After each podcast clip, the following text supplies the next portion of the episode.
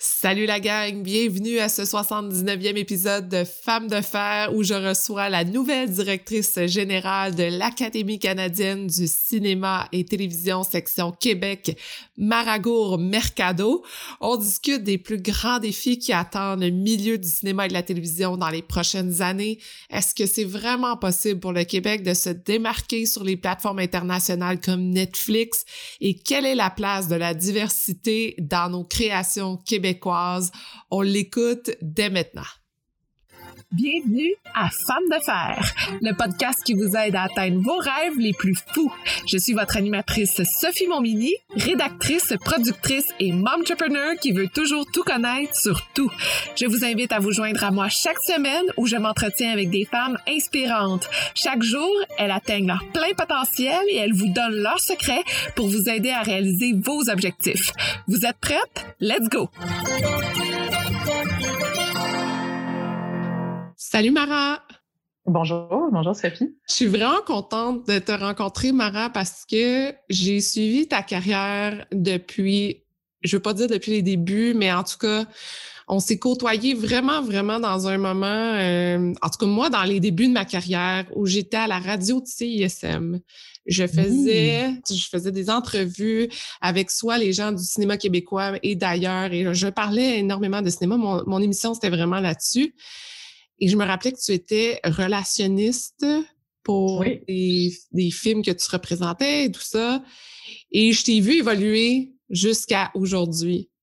Alors, c'est pour ça que je suis très contente de te recevoir aujourd'hui parce que ton parcours m'impressionne et euh, je pense que c'est important de le mettre de l'avant et je suis très, très curieuse de voir comment toi, tu as vécu ce parcours-là professionnel. Oui, mais c'est drôle que tu mentionnes euh, cette époque-là où tu dis que toi, tu commençais. Moi aussi, je commençais. Mm. J'étais une jeune relationniste de presse. Euh, ça faisait très peu de temps que je travaillais spécifiquement en cinéma. Euh, ça faisait et avant ça, j'avais peut-être juste un deux ans en arrière de la cravate en, relation de presse, mmh. euh, en produit. Moi, je me rappelle ma, première boss en relation de presse qui, m'avait embauché, Nathalie Bibot de chez Nata PR, qui existe toujours. Je pense que ça s'appelle Nata maintenant. Nathalie Bibot, elle m'avait dit, tu traites tout le monde égal, c'est jamais qui va se retrouver où. Puis c'est la chose qui m'est vraiment restée tout au long de ma carrière parce que mmh. je l'ai vu encore et encore, tu sais, des gens qui, des postes euh, soit d'adjoint ou d'adjointe, à des postes de cordeau, coordonnatrice, etc., se retrouvent aujourd'hui à des postes extrêmement élevés, à être mes mmh. homologues, à être des gens mmh. avec qui je dialogue tous les jours. Puis je pense que c'est quelque chose, c'est comme toi, tu m'as suivi, mais moi aussi, j'ai suivi ce que tu as fait dans ta carrière, où est-ce que tu es allé, etc. Fait que je pense que c'est intéressant quand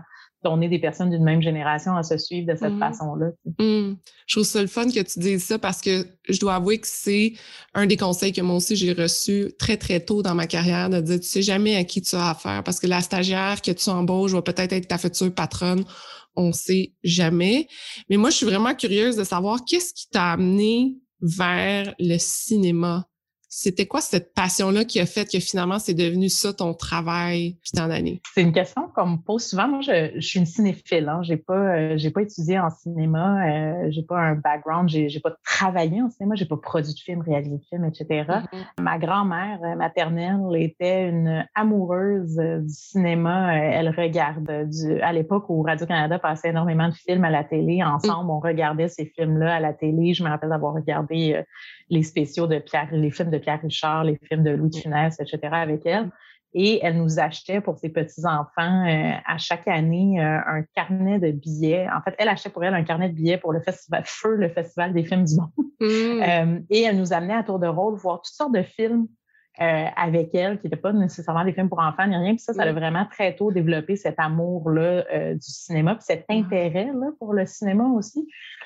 Puis après ça, ça a été une série, je dirais, d'heureux hasard. Moi, j'ai étudié en art visuel et médiatique. Et je suis entrée euh, dans le milieu du cinéma un peu euh, par la porte d'à côté, si on veut, en, relation de presse. Mm. Je pense que ça s'est fait naturellement aussi. Puis, tu sais, oui, j'ai eu une spécialisation en cinéma, mais j'ai toujours travaillé en culture en général. Tu sais, le cinéma, ça s'inscrit dans le milieu plus large de la culture. Mm-hmm. Est-ce que tu vois une différence quand tu as commencé dans ce milieu-là au niveau du cinéma québécois jusqu'à aujourd'hui. Quel genre d'évolution t'as vu? C'est d'un point de vue de relationniste de presse, mettons, quand j'étais relationniste de presse, même en, en 10 ans, j'ai vu les budgets fondre. Euh, les budgets fondre?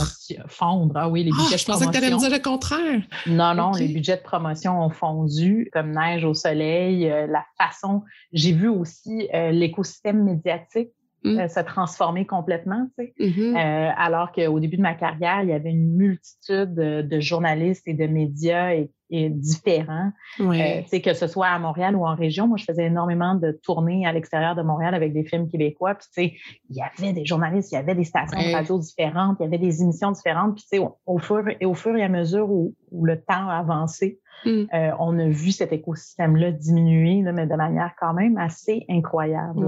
Donc ça, ça a beaucoup changé. Euh, je pense aussi que le, genre de cinéma qu'on fait au Québec, c'est la prise de conscience récente de, faire un cinéma où est-ce que des voix multiples se font entendre. Je pense entre autres euh, au, au, cinéma par des personnes autochtones. Mm-hmm. je pense au cinéma par des personnes racisées. Ça, c'est quand même assez nouveau. C'est quelque chose, au début de ma carrière, moi, je suis, je suis moitié argentine. Il y a peu de gens qui, le savent ou qui le savaient parce que mon accent, j'ai un accent qui est, tout à fait 100% euh, québécois.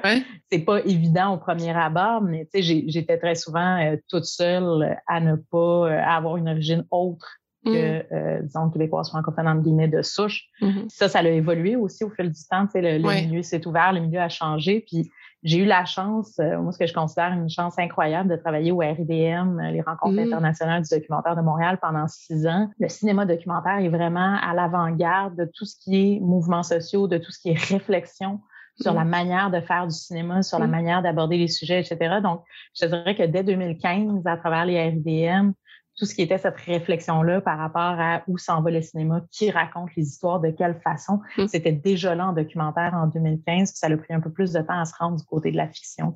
Est-ce que tu sens que toi, tu as eu un poids là-dedans dans ce changement-là de l'inclusion? Parce que je regardais, euh, euh, je pense que c'était une conférence que tu donnais justement sur l'importance de l'inclusion dans le milieu euh, du cinéma et du documentaire. Et tu donnais l'exemple que, bon, quelqu'un avait fait un documentaire sur les autochtones et que finalement, pour déclarer leur amour à, cette communauté-là, mais que finalement, ça avait été mal reçu dans la communauté autochtone et toi, ça t'avait ouvert les yeux sur le fait que, oups, attend un peu, peut-être qu'il faut y aller à l'inverse, c'est-à-dire faut inclure des gens de ces communautés-là, à les amener à, à créer, à leur donner de la place pour que eux aussi se fassent voir ça, ça a été un, comment on dit en bon français, un gros, gros wake-up call. Oui. Ça, c'était justement en 2015. Tu sais, est-ce que j'ai, euh, pour répondre à la question, est-ce que j'ai eu un poids?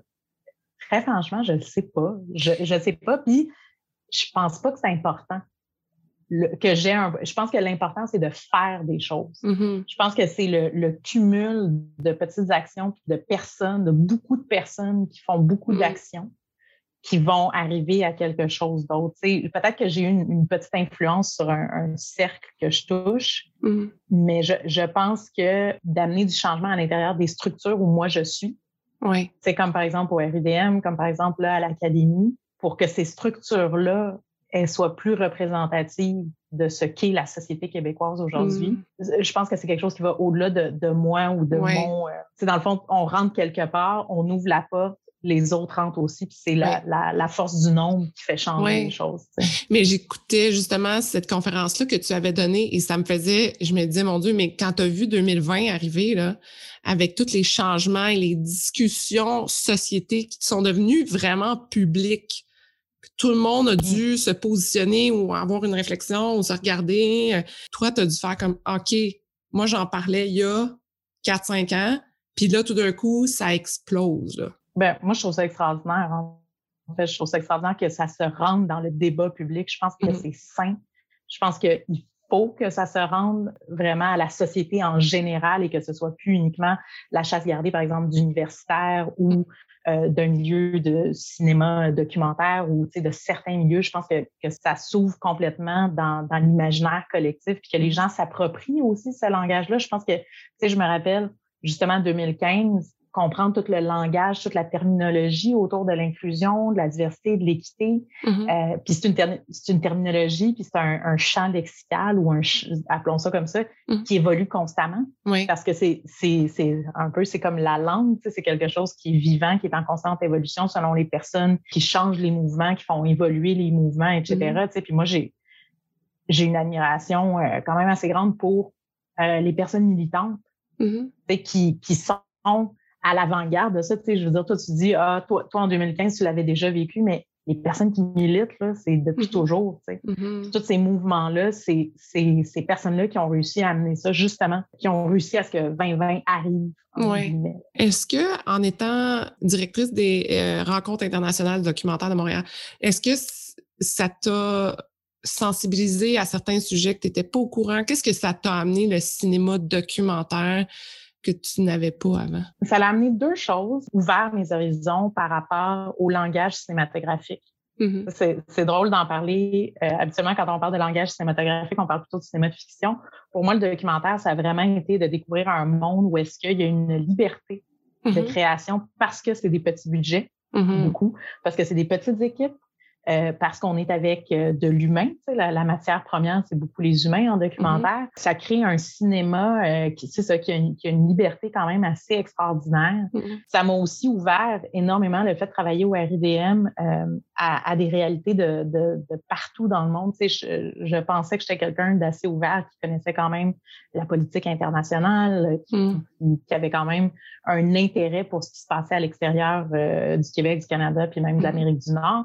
Mais en travaillant en documentaire, c'est là que tu vois, wow, il y a, y a, tellement de sujets partout dans le monde, puis tous ces sujets-là ont une importance. Mm. Euh, puis après ça, ben, c'est sûr que d'avoir vécu problématique-là en 2015 au RIDM par rapport à la souveraineté narrative des Autochtones, moi, ça m'a complètement ouvert les yeux, puis ça a changé ma perspective par rapport à ça. Mm. Euh, l'importance de la souveraineté narrative, l'importance euh, d'ouvrir des espaces, puis de donner la place à des voix autochtones mm-hmm. dans notre euh, dans notre milieu de travail en cinéma, en mm. télévision, en médias numériques, dans tout ce qu'on fait en culture en général. Je connaissais de très, très loin, je pense comme la, la plupart des, des Québécoises puis des Québécois, tu sais, ce qu'on apprend à l'école, c'est très très peu sur l'histoire autochtone. C'est mm-hmm. c'est fait d'un point de vue euh, ben de, de, de, personnes blanches qui, tu sais, vont vraiment en surface. C'est mm. quand tu entres en contact, euh, peu importe par quelle voie avec des cultures autochtones. Puis encore aujourd'hui, tu sais, je suis absolument pas une, spécialiste de quoi que ce soit. Mm-hmm. euh, je m'informe comme tout le monde, tu sais, euh, mm-hmm. à travers les différents euh, médias, à travers des lectures. Mm-hmm. je pense que ce que j'ai développé, c'est pas nécessairement une connaissance, mais c'est plutôt une sensibilité. Mm. Puis ça, c'est ce que le documentaire amène. Et moi, j'essaie de voir, quand il y a quelques années, je trouvais pas que le documentaire avait une ces lettres de noblesse. C'était souvent comme un, un genre qui était mis, ah, oh, t'écoutes des documentaires. Disons qu'il n'y avait pas beaucoup de monde autour de moi qui écoutait des documentaires. Mais dans les dernières années, j'ai comme vu un changement où j'ai vu que les gens ont eu ce besoin-là d'avoir d'autres sources d'informations que les médias et le documentaire a comme pris cette place-là? Est-ce que c'est juste moi qui ai cette impression-là? Je ne sais pas, mais j'ai l'impression que si je donne Netflix, par exemple, parmi tant d'autres, ça a rendu accessible ce genre de façon de communiquer, de nous faire découvrir des sujets qu'on parlera peut-être pas dans les médias en général, mais que, oups, il y a quelque chose d'important, on va aller l'écouter, puis c'est un documentaire. C'est comme une nouvelle façon, je trouve, de, consommer le documentaire. Est-ce que toi, tu as vu ce, changement-là? On, est dans un monde où est-ce que euh, l'information, elle est accessible de façon instantanée ou quasi instantanée partout et en quantité euh, gargantuesque. je pense que le cinéma documentaire, ce que ça l'offre, mais pas que, mm-hmm. euh, ça l'offre un point de vue spécifique sur un sujet donné. Oui. Je pense que les gens, ils ont soif de ça, de d'avoir un point de vue sur quelque chose, de prendre le temps de développer un sujet sur une heure, une heure et quart, deux heures, etc. Je pense que euh, de plus en plus dans, dans cette espèce de, de, de, de, monde médiatisé et informé, on a besoin d'avoir des points d'ancrage, puis le documentaire offre ça. Par contre, quand j'étais au RDM, puis encore aujourd'hui, je fais toujours attention, tu sais, le documentaire, le cinéma documentaire, ce n'est pas de l'information. C'est mm-hmm. du cinéma. Mm-hmm. c'est un auteur, c'est une autrice, un, réalisateur, des cinéastes, une réalisatrice qui, qui braque une caméra sur quelque chose d'une certaine façon, avec mm-hmm. leur bagage, avec leurs opinions, avec etc. Donc, euh, pour moi, le documentaire, c'est quelque chose qui est extraordinaire parce que ça t'ouvre une fenêtre sur le monde, mais à travers le regard de quelqu'un d'autre. Mm-hmm. Puis après ça, je pense que c'est à mesure dans, que tu, tu, regardes du documentaire, à mesure que, que tu, tu vois plusieurs documentaires peut-être sur un même sujet, tu te forges toi-même une opinion ou tu as une meilleure compréhension de quelque chose. Là, tu as passé plusieurs années au RIDM et là, maintenant, je veux qu'on parle de ton nouveau poste. Ça fait quelques semaines. Ça mm-hmm. fait combien de temps que tu as ton poste? Depuis le 22 février. 22 février. Donc, tu es maintenant directrice de l'Académie canadienne du cinéma et de la télévision, section Québec. En gros, j'ai vraiment essayé d'aller chercher l'information là-dessus, puis j'essayais de comprendre ton poste. Faut que tu me le décrives. Je sais, explique-moi en fait, c'est quoi euh, tes objectifs dans ce poste-là? Je pense que de, décortiquer qu'est-ce que l'organisation, c'est l'Académie canadienne du cinéma et de la télévision, ça le dit, c'est un organisme qui est pan-canadien. Donc, c'est un organisme qui est basé sur l'adhésion des membres, donc il y a un membership, et euh, il y a le, le bureau euh, principal si on veut, qui est à Toronto, et il y a la section Québec qui s'occupe, entre autres, du Gala des Gémeaux. La mission de l'Académie en général, que ce soit du côté du Canada ou du Québec, de faire rayonner l'excellence euh, dans le cinéma, la télévision et les médias numériques. C'est sûr mmh. qu'à l'époque où ça a été créé, c'était télévision, cinéma, les médias numériques euh, sont aussi ajoutés. Puis il y a aussi tout l'accompagnement des membres professionnels euh, tout au long de leur carrière, que ce soit en professionnalisation, en mentorat, etc. Mm. Je pense que la beauté de l'académie, ce qui est intéressant, c'est que c'est un membership qui est extrêmement large, c'est-à-dire qu'il y a tous les corps de métier, mais il y a aussi euh, la production, les télédiffuseurs, donc, tu as autant euh, quelqu'un qui fait de la perche que quelqu'un qui produit. Mm-hmm. Euh, et donc, d'avoir toutes les composantes qui vont derrière et devant l'écran ou les écrans, mm-hmm. euh, c'est une espèce de d'ONU, si tu veux, de notre industrie. OK. Ça, moi, je trouve que c'est un mandat qui est quand même assez extraordinaire d'avoir tous les acteurs et les actrices de l'industrie autour d'une même table. Hmm. Puis de dire, on reconnaît l'excellence, on fait de l'accompagnement. Puis je pense que c'était naturel pour moi de passer du documentaire à aller à quelque chose de plus large, puis d'essayer mm-hmm. d'amener ce que j'ai accumulé comme savoir au fil des ans, ce que mm. j'ai accumulé aussi beaucoup dans le développement de programmes de professionnalisation, de programmes d'accompagnement, parce que du mm-hmm. côté des RDM, on avait aussi le forum RDM qui était le volet professionnel. Mm-hmm. Euh, donc, quand j'étais là-bas, je faisais de la programmation, entre autres, de ce côté-là. Je pense que c'est quelque chose que du côté de l'académie va aussi être euh, extrêmement intéressant. Puis mm. le fait de participer au rayonnement de l'excellence et de la créativité de mm. l'industrie euh, québécoise. Oui du côté du Canada, puis d'amener ça du côté du Canada, d'amener ça du côté de l'international, que ce soit un levier de rayonnement pour les talents d'ici, puis pour les talents canadiens francophones. Moi, je trouve ça quand même assez extraordinaire aussi. Donc, moi, mon mandat, c'est vraiment naturellement le, Québec avec les Gémeaux, etc. Mm-hmm. Euh, mais c'est aussi plus largement la francophonie canadienne. C'est quand même un gros mandat parce que souvent, je trouve que la, la culture francophone québécoise est difficile à exporter est-ce que c'est parce qu'on manque de financement, de moyens pour l'amener à son plein potentiel, dans le fond? Ou est-ce que c'est un sentiment d'imposteur de dire comme Ah ouais, mais on est-tu on, on est capable de prendre notre place, nous autres aussi? On est capable, mais c'est pas facile. Comment toi, tu vois ça, cette, cette façon-là de mettre la culture québécoise euh, de l'avant? Historiquement, moi, j'aime beaucoup l'histoire. Historiquement, le Québec, ça fait pas si longtemps que ça qu'on a euh, vraiment mis notre culture de l'avant, puis qu'on utilise la culture comme moteur de développement, puis comme moteur d'exportation. Mm-hmm. On s'entend la Révolution tranquille en termes historiques, c'est hier. Oui. 1960, il y a vraiment pas longtemps. Et donc, pendant longtemps, tout, cet écosystème-là de culture s'est développé pour favoriser la production de télévision et de cinéma au Québec, pour mmh. favoriser les créateurs et les créatrices d'ici, etc. Donc, il y, a, un écosystème un peu en vase clos qui s'est créé, euh, où est-ce que tu pouvais euh, faire toute ta carrière au Québec Et, ça te suffisait, c'est-à-dire qu'il y avait suffisamment de financement, il y avait assez de travail, euh, il y avait de la diffusion, euh, le public était au rendez-vous, etc. Ça, ça a mm-hmm. fonctionné très bien pendant quand même assez longtemps. Mm-hmm. Là, avec l'avènement euh, des plateformes sur demande, ça a complètement changé ce modèle-là. Puis je pense que le Québec peine encore un peu, en fait, peine à trouver sa place là-dedans, puis à trouver sa singularité. Alors qu'avant, le Québec créait principalement pour le Québec et créait d'excellents contenus dont une partie s'exportait. Je pense que là, il faut que, les, créateurs et les créatrices, puis du côté de la production aussi, puis même les financeurs, c'est tout l'écosystème qui doit repenser comment est-ce que à l'intérieur de euh, ce marché-là globalisé? Comment est-ce que mm-hmm. nous, on trouve notre place en tant que cinéma national? Comment est-ce qu'on trouve une façon de s'exporter? Mm-hmm. Pourquoi est-ce qu'on le fait? Puis comment est-ce que les institutions peuvent venir appuyer avec du financement? Comment est-ce que la diffusion peut se faire autrement? Donc, mm-hmm. c'est vraiment de repenser ce système-là. Puis là, on est en plein dedans. Tu sais, il, y a, il y a la révision de la loi C10 sur la télé et la radiodiffusion. Je pense qu'en ce moment, les disons que les plaques tectoniques sont en train de bouger pour voir comment le Québec se positionne là-dedans. Oui, parce que, tu sais, on peut pas se battre non plus contre tous ces gros monstres-là internationaux qui arrivent et qui s'installent malgré nous dans nos vies et qui deviennent naturels de dire, ben oui, j'écoute Netflix, j'écoute Prime, j'écoute Apple TV+, bon ça, ça existe. On peut pas vraiment se battre contre ça, mais on peut, on peut-tu nous profiter de ça et se positionner? Tu sais, je pense, comment qu'on fait pour se dire, nous autres aussi, on a une place là, là. C'est pas vrai que c'est juste les autres qui vont profiter de ces grosses plateformes-là. Pourquoi nous, on n'embarque pas là-dedans?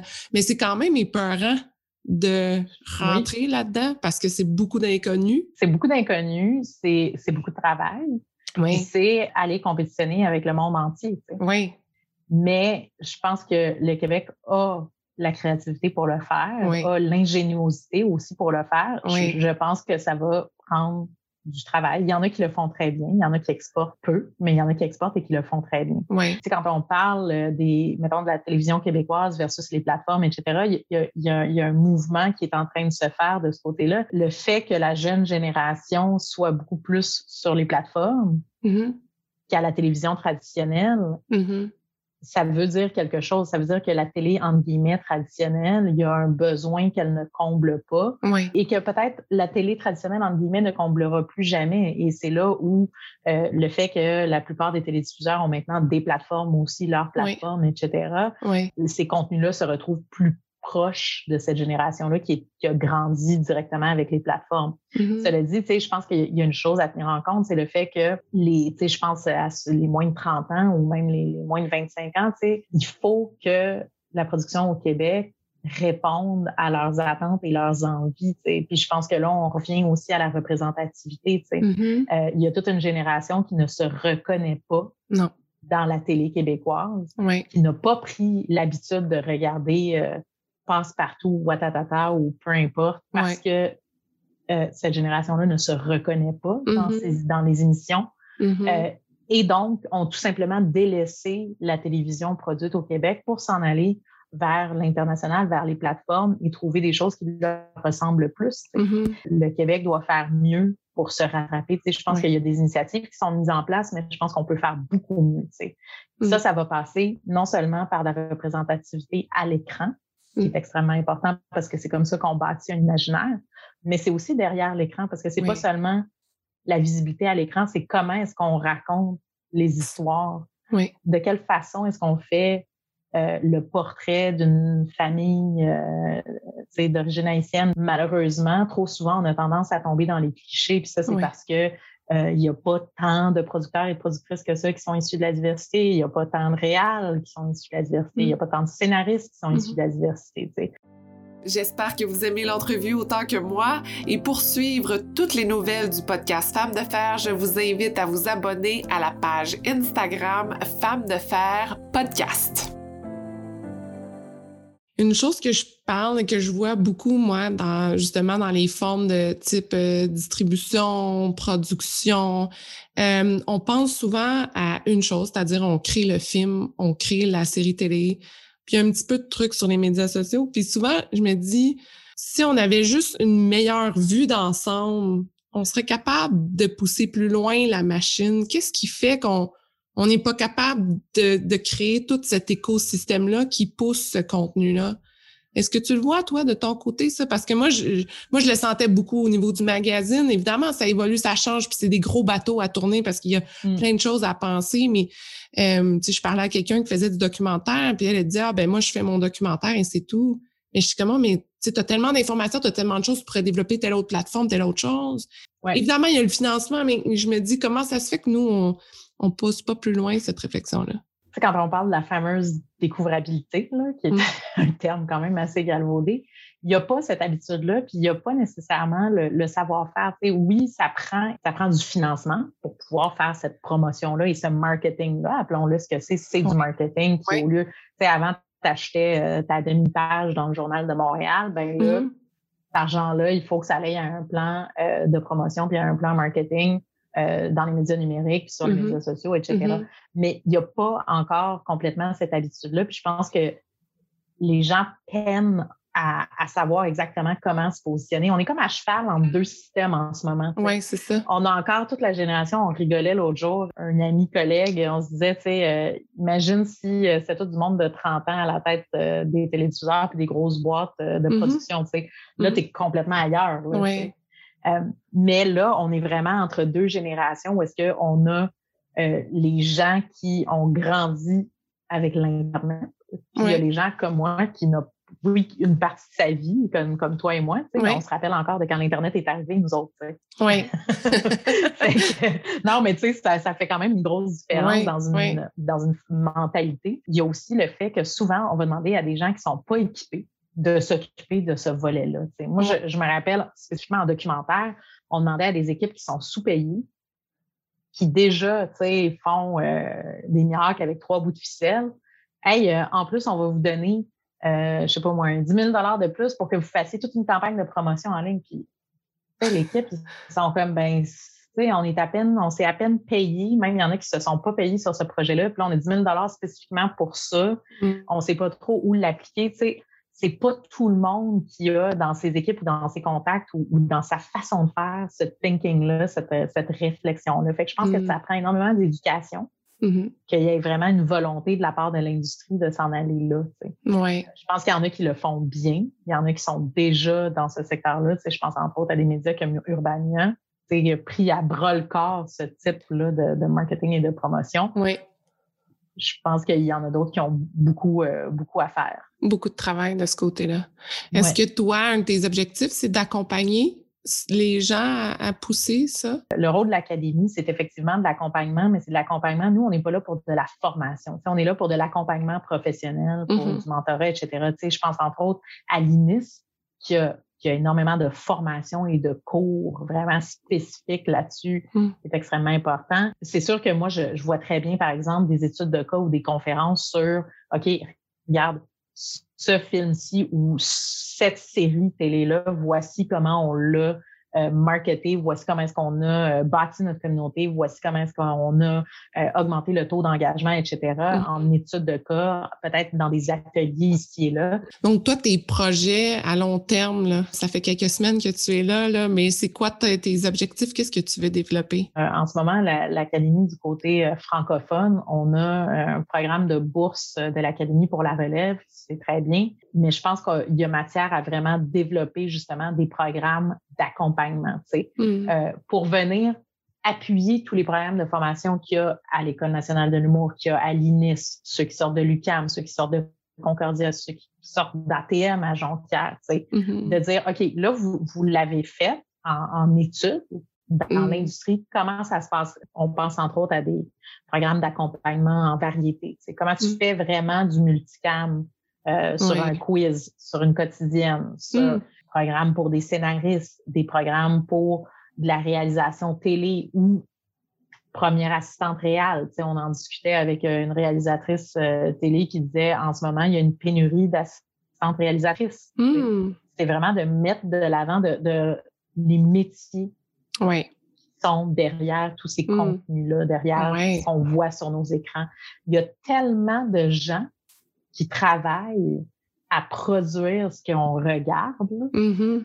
c'est extraordinaire. Puis, dans les deux dernières années, ces gens-là ont travaillé dans des conditions extrêmes. Ils ont travaillé à, dans, euh, à l'intérieur des règles sanitaires euh, par rapport à la COVID. Ça a été des défis après défis après défis.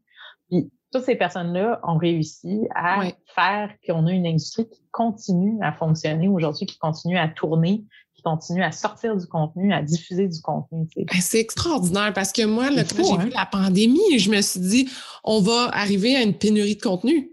Il n'y aura plus de séries télé, à un moment il n'y aura plus de cinéma pour parler un certain laps de temps parce que juste la production est, tellement demandant, il y a tellement de choses à prendre en bout de ligne que je me dis, ben, j'étais sûre qu'un moment donné, il n'y allait plus rien avoir puis que les gens allaient faire, ben, voyons donc à quel point ça me manque dans ma vie, mais finalement, ça n'arrête pas. Puis ça, je veux vraiment lever mon chapeau à tout le monde qui a travaillé dans l'industrie pour ça et comprendre aussi toutes les règles sanitaires qui ont dû faire face pour nous produire du contenu de qualité. Là.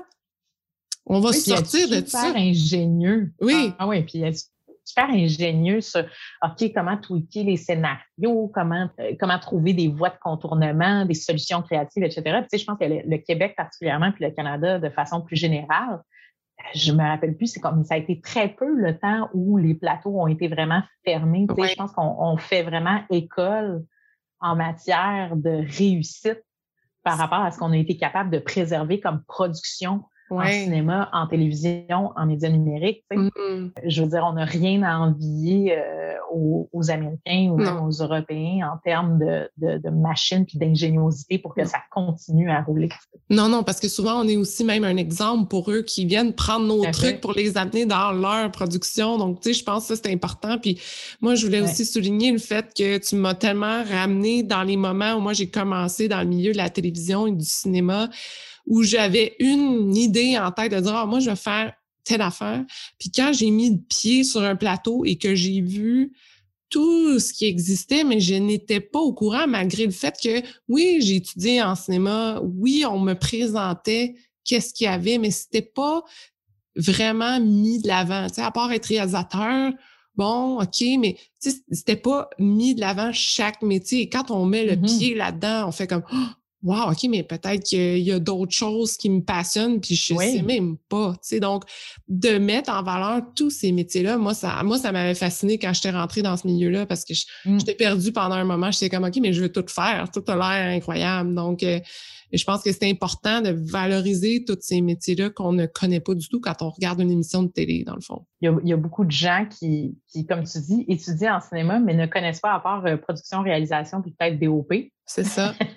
les autres métiers, je veux dire, il y en a tellement là, que tu parles de, de tout le monde qui sont à la régie, euh, les aiguilleurs. Euh, il y a tellement de, de, métiers spécifiques à la télévision, spécifiques au cinéma, spécifiques aux médias numériques que les gens ne connaissent pas. Puis ça, je pense que c'est des travailleuses euh, et des travailleurs de l'ombre qu'il faut faire rayonner. Oui. Parce que c'est des carrières qui sont intéressantes c'est des milieux qui sont créatifs, c'est des milieux qui sont euh, vraiment une source d'inspiration. Tu sais. Oui, puis quand on les met de, l'avant aussi, ça nous permet de pousser plus loin chaque métier. Tu sais, je regarde comment euh, les gens qui se développent tellement bien en multiplateforme, c'est qu'ils ont aussi eu une liberté de création de ce côté-là, de dire, ben notre métier change, donc voici comment qu'on le réinvente, là, parce que faut trouver une autre façon de le mettre de l'avant. Tu sais, puis je pense beaucoup à, à Radcan qui, eux, mettent tellement d'importance sur euh, tout ce qui est, euh, bon, les vidéos YouTube, Instagram et créer des documentaires que j'écoute,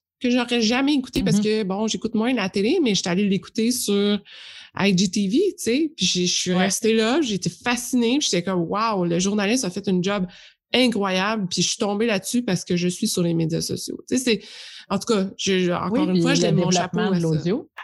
Tu sais, aussi. Toi, es là, là, tu fais, tu fais euh, du La podcast, oui.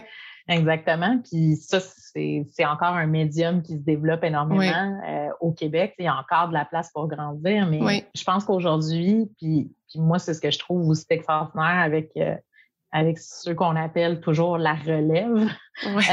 mais c'est vrai, c'est de voir que eux, eux, ils créent des histoires, ils créent du contenu. Puis après ça, le, contenant, là où ça va vivre, ça n'a plus la même importance que ça l'avait à une certaine époque. Oui, c'est vrai. Euh, ils vont choisir tout simplement qu'est-ce qui se prête le mieux à cette histoire-là ou à ce type de contenu-là ou mm-hmm. à ce. ils vont pas se cantonner à dire moi je fais que du cinéma, moi je fais que de la télé ou moi je fais que telle affaire. Euh, ils vont faire un peu de tout. Ton plus grand défi, tu penses que ça va être quoi? c'est une excellente question. Euh, je pense que mon, plus grand défi, ça va être de travailler sur ma patience parce que j'ai envie de tout faire, de tout faire rapidement J'aimerais ça. J'aimerais ça me réveiller un matin, tu sais, de mettre euh, une clé USB et d'avoir euh, tout le savoir euh, que je n'ai pas et de pouvoir l'ingérer directement dans mon cerveau. Mais tu sais, j'ai appris avec le temps qu'il faut être patient. Puis après la première année, tu vas avoir appris une partie des choses. Puis la deuxième année, ça va être plus facile. Puis la troisième année, puis etc. Uh-huh. Mais je pense que ça, c'est un grand défi. Puis Bien après ça, je pense que le défi, il est constant pour des organismes de notre genre, c'est-à-dire euh, d'être le plus collé possible à ses membres pour bien répondre à leurs besoins, puis mm. être euh, un organisme qui est pérenne. Mm-hmm. Quelqu'un qui veut s'en aller dans le milieu du cinéma ou de la télé, qu'est-ce que tu lui dis là? D'être persévérante ou persévérant. Mm-hmm. Parce que c'est du travail, c'est pas une voie nécessairement facile. Puis je dirais aussi d'explorer tous les métiers. Si on vient de parler de tous les métiers inconnus, oui, c'est sûr que c'est toujours réel, prod, DOP, mais il y a mm. tellement de métiers. Je dirais, explore. C'est quoi tous les métiers qu'il y a dans notre industrie. En terminant, je veux savoir qu'est-ce que ça veut dire pour toi, femme de fer? Je pense que ça veut dire des femmes, pour moi, qui sont capables de se tenir dans leurs convictions. oui, le fer, mais moi, j'aime bien la notion de roseau, disons un, fil de fer ou, une, un petit bâton de fer, qui, oui, c'est ça, qui est capable de ployer mais qui ne va pas briser puis qui va être capable d'avancer en ayant ses convictions. Je pense que c'est extrêmement important en tant que femme d'ouvrir la porte pour les autres. Et peu importe où tu vas, dans ta vie, faut toujours que tu penses à laisser la porte ouverte pour les autres femmes qui vont suivre. C'est ouvrir la porte à des gens qui n'ont pas nécessairement eu les mêmes opportunités que nous autres. Mm-hmm. Et ça, c'est super important. Puis des fois, c'est juste des petits gestes aussi, des choses qu'on se rend pas compte, qui finalement peuvent ouvrir la porte à d'autres. Oui, puis juste par rapport à ça, je, veux, je veux juste dire une chose. moi, je, je, vais me rappeler aussi toute ma vie, euh, on a suivi une formation avec, avec une, une femme qui s'appelle Evan Souchette, euh, qui travaillait chez Diversité Artistique Montréal. Puis, on parlait de l'embauche, comment est-ce qu'on peut faire pour avoir plus de candidatures de personnes racisées, de personnes issues de la diversité. Tu sais, puis elle disait mm-hmm. quelque chose d'extrêmement simple, mais qu'on voit toujours sur les offres d'emploi, c'est excellente pardon, maîtrise du français. Mm-hmm. Puis que pour une personne qui est francophone, puis même si c'est quelqu'un qui fait quand même assez, qui fait des erreurs de français ici et là, qui fait des fautes d'orthographe, tout ça, mm. la, personne va quand même poser sa candidature. Une mm-hmm. personne dont le français n'est pas sa première langue, quand cette personne-là, habituellement, va avoir excellente maîtrise du français, elle va toujours ou presque se disqualifier automatiquement et dire ah, mon français n'est pas assez bon. Mm. Fait qu'elle nous disait, tu sais, imagine si vous changez ça par bonne maîtrise du français ou tout simplement maîtrise du français. C'est minuscule comme geste, Mm-hmm. Ça, m'est vraiment resté. C'est quelque chose de très, très petit et qui peut sembler anodin, mais mm. qui a énormément de répercussions sur quel type de. pour qui t'ouvre la porte. Pour mm. revenir à cette idée d'ouvrir. Oui. Merci beaucoup, beaucoup, Mara, pour ce temps que tu as pris, que tu n'as pas, mais que tu as pris pour venir me J'imagine qu'il y a bien des courriels qui rentrent présentement puis des notifications qui t'attendent, mais. je les regarde pas. Je les regarderai après. Mais merci à toi pour l'invitation, vraiment très, très apprécié. Merci, Mara. Merci à toi. Merci d'avoir été à l'écoute. J'espère que vous êtes incroyablement inspirés pour vos projets. Si ça vous intéresse de garder contact, rendez-vous sur Instagram sur le compte de Femmes de Fer ou abonnez-vous à l'infolettre. Et si vous aimez l'épisode, vous pouvez laisser un commentaire. C'est ce qui me motive à trouver les meilleures femmes de fer pour vous. Et je vous dis à la prochaine.